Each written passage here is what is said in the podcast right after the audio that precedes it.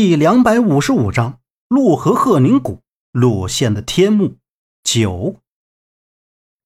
靶子走了过来，瞅了瞅悬烛台，随后从包里掏出一根粗绳子和两个铁钩子，说道：“把火给俺，俺去点。”说着，他就把粗绳子绑到铁钩子上，从杨木的手里拿过火柴，一个踮脚起身，将手里的铁钩子挂到了洞壁上的小孔里。把子用力拉了拉，然后一个跨步，整个人就悬在了半空中。只见他脚踩着洞壁上一条极窄的缝隙，向悬烛台靠去。把子只是拿了火柴，他点燃了一根，直接扔进了悬烛台里，就快速的返了回来。片刻，悬烛台轰的一下亮了起来，紧接着一盏、两盏、三盏，围着洞壁一连亮起来，近十多盏。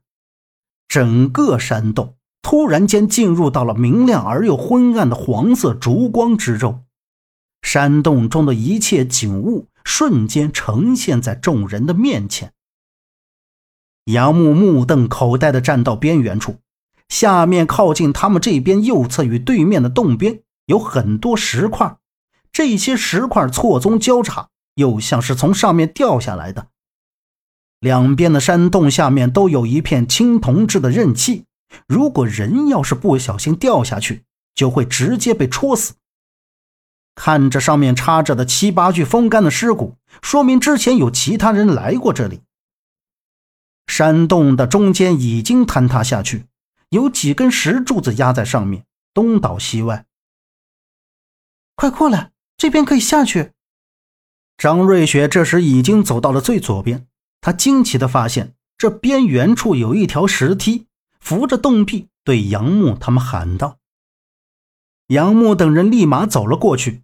这个石梯非常狭窄，只能够容下一只脚，离着下面还有一米多高的距离，中间是向下的一个弧度，所以走起来非常的不方便，只能贴着洞壁一步一步的向下移动。张瑞雪率先下去的。”他背贴着洞壁，手里提着大包，一点儿一点儿的向前移动着，其他人也都跟在后面。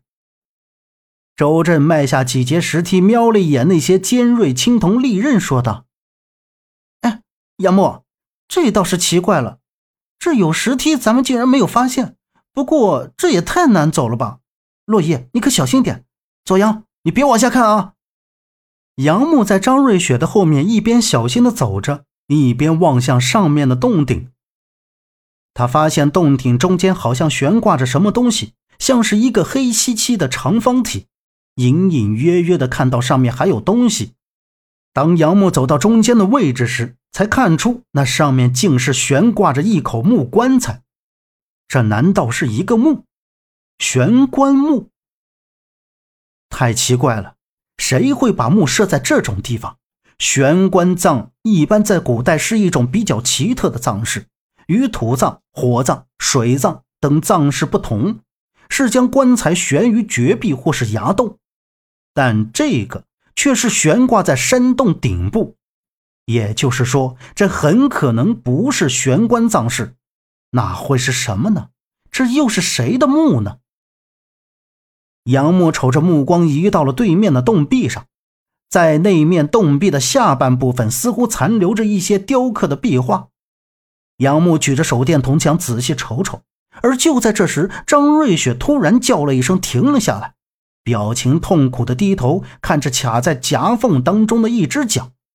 他险些摔倒，紧紧扶着洞壁，但是脚却怎么也拔不上来。杨木几步上前扶住他，慢慢的把他脚从夹缝中取了出来。关心的问道：“怎么样？还好吧？还能走吗？”“没事，不碍事，走吧。”张瑞雪脱了鞋子看了看，脚腕通红一片，还好没碰到骨头。抬头看向杨木，说道：“杨木看到他紧锁的眉头，穿着鞋，然后自己起身对其他人说：‘落叶、周震，我们休息一下再走吧。瑞雪受伤了，你们都到这边来，这里可以歇着。’”不用了，这地方不能待着，快点走吧。张瑞雪穿好鞋子，起身，接着往前走。周震靠了过来，扫了一眼，问道：“怎么停下来了？谁受伤了？”瞥了一眼一拐一拐的张瑞雪，没有继续再说。然后他摆正了姿势，目光正好看到了悬挂的木棺，喝道：“哎，亚木，这上面挂着什么东西啊？怎么那么像棺材？”杨木又看了一眼山洞顶，发觉那木棺材旁边竟又多了一个，不，不止一个。如果不仔细瞅，是发现不到山洞顶端会悬挂着木棺。此时，杨木凝视着这个山洞现在的景象，感觉与未点烛之前所看到的不一样。未点烛之前，他们用手电筒整个扫了一遍，并没有发现木棺。一种奇怪的感觉让杨木觉得那些木棺在上面有无数双贼亮的眼睛，在黑暗中窥视着他们。杨木咽了一口唾沫，突然说道：“快走，别出声了。”待一行人上了对面的山洞口，杨木转身又扫了一眼整个山洞。忽然，一股大风从先前的洞口吹了进来，山洞壁上的悬烛台一瞬间全部熄灭，山洞再次陷入了黑暗之中。夏洛伊一慌，一个没站稳，差点儿叫出声。左阳站在他旁边，赶紧打开了手电筒，扶住他。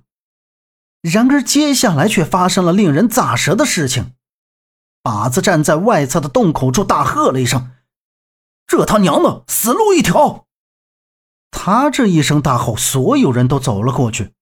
洞口外竟是一个空间非常小的洞，他们几个钻进去都有些拥挤。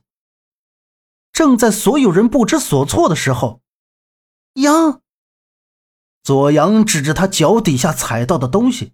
抬头看向杨木，他们刚要说话，就听“啪”，脚底下的地面整个动了起来。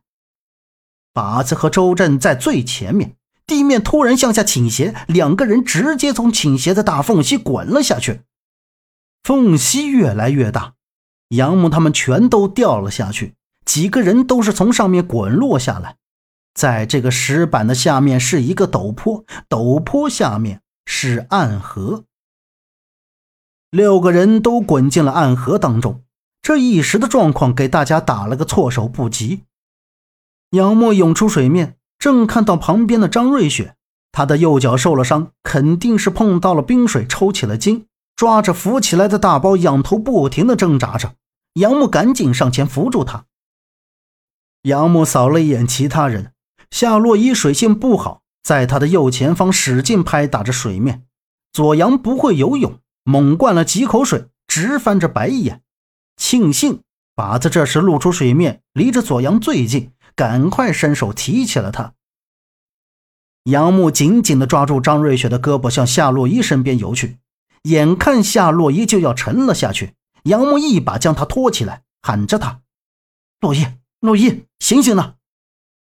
夏洛伊喷了一口水，抹了抹脸上的水。一下子搂住他的胳膊，哇的一声，竟然哭了起来。这时，靶子已经把左阳放到他们掉下来那斜坡的旁边，暗河边的一处巨大的岩石上。本集播讲完毕，感谢您的收听。